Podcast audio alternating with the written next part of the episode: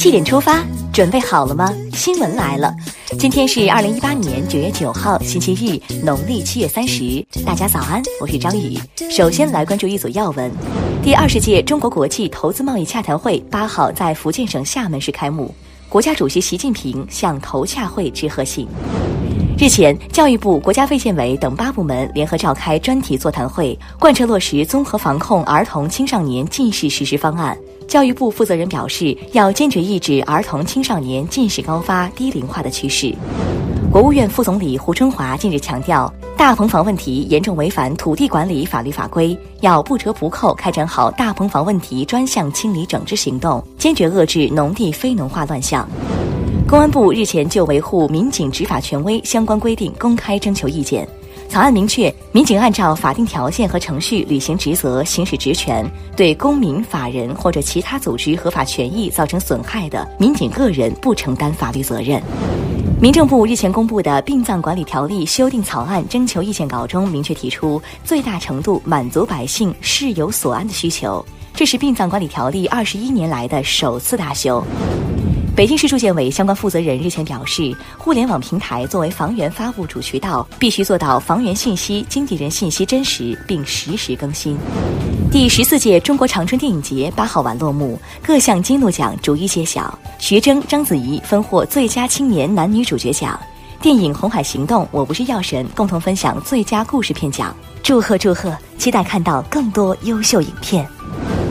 下面来关注总台独家内容。触摸时代脉搏，感受文学的力量。娱乐广播近日起推出十集纪念改革开放四十周年特别节目《文学四十年，我们共同见证》。悠悠四十载，赏文学之美，忆时代风华。今天我们关注前三期：报春的燕子给我诗和远方，新写实与先锋派。再来刷新一组国内资讯。八号十点三十一分，云南省墨江县发生五点九级地震。截至八号二十一点，地震造成墨江县十五个乡镇、一百六十八个村、二点四万多人不同程度受灾，二十四人受伤。中央气象台八号预计，墨江县未来三天多降雨。应急管理部已启动抗震和救灾四级响应，派出地震、救灾等单位组成的工作组赶赴现场。北京人艺、北京演艺集团等北京演出行业协会会员单位八号在北京签署承诺书，不录用、不组织涉黄赌毒演艺人员参加演艺活动，净化首都演艺市场。公众人物更应该严格要求自己。经常打车的朋友注意了，从八号开始，滴滴在快车、优享专车等网约车业务中试运营全程录音功能。据滴滴介绍，录音功能为授权后自动开启，不授权则不能正常使用网约车。你赞成这一措施吗？四川省安岳县八号对兴隆中学学生出现恶心呕吐症状一事进行通报。据初步调查判断，恶心呕吐症状是由于天气急剧变化，学生食用高淀粉食物引起的肠胃不适反应。截至八号早上七点，学生已全部离院返校。季节交替，要格外注意饮食安全。国家电网将利用二零一八到二零二零年三年时间，实施服务脱贫攻坚十大行动计划，提高我国贫困地区电网支撑能力，强化扶贫项目电力保障，支持国家电网定点扶贫线和扶贫点脱贫摘帽。全球智能经济峰会日前在宁波开幕，与会专家学者们表示，我国工业互联网平台已经起步，正处在难得的历史机遇期。未来发展成熟的工业互联网平台将颠覆传统的商业模式。八号下午，第三届未来科学大奖在京揭晓，李家阳、袁隆平、张启发摘得三项大奖之一的生命科学奖，奖金共一百万美元，奖励他们系统性研究水稻的成果，国家的骄傲，民族的脊梁。安徽和县九十一岁教师叶连平退休后自费办留守儿童之家，两千年开始无偿补课，至今仍坚持上课批改作业，四十年如一日。他说这样心里快乐，也提前祝老人家教师节快乐。七号晚，著名小提琴家盛中国因心脏病突发抢救无效，在北京逝世，享年七十七岁。今天，让我们一起聆听大师演奏的《梁祝》，余音绕梁，唯有怀念先生走好。再把目光转向国际，日本官方八号宣布，北海道地震致死人数已经升至三十五人。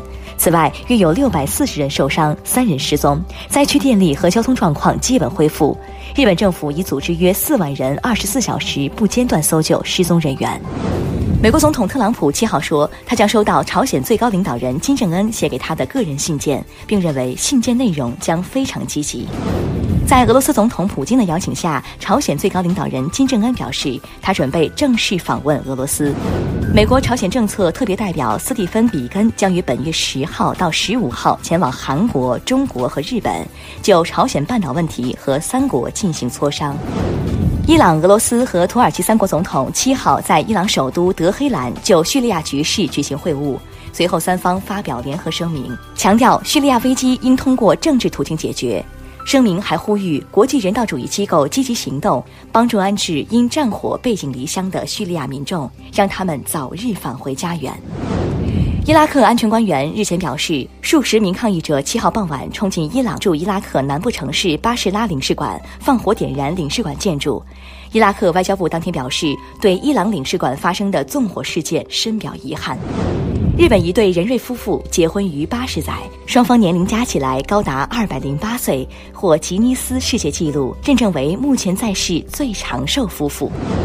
接下来进入今天的每日一席话：海不辞水，故能成其大。二零一八年九月三号，习近平主席出席二零一八年中非合作论坛北京峰会开幕式，并发表主旨讲话。他在讲话中引用“海不辞水，故能成其大”，指出中非早已结成休戚与共的命运共同体。我们愿同非洲人民心往一处想，劲往一处使，共筑更加紧密的中非命运共同体，为推动构建人类命运共同体树立典范。“海不辞水，故能成其大”出自《管子·形事解》。原文是：海不辞水，故能成其大；山不辞土石，故能成其高。意思是说，大海不拒绝点滴的水，才能成就它的广阔无垠；高山不拒绝形形色色的土石，才能成就它的巍峨高峻。最后来看今天的每日话题：花呗式青年，这个月潇洒，下个月紧巴。花呗、借呗、校园贷等消费方式，刺激着年轻人不断买买买。在九月六号举行的教育部新闻发布会上，全国学生资助管理中心主任田祖英提到，在开展学生资助工作过程中，发现有些大学生过于热衷消费，开学季成了烧钱季。通过各类借款平台，一些大学生买回家的高价品越来越多。只要想到能分期付，我就觉得自己不奢侈。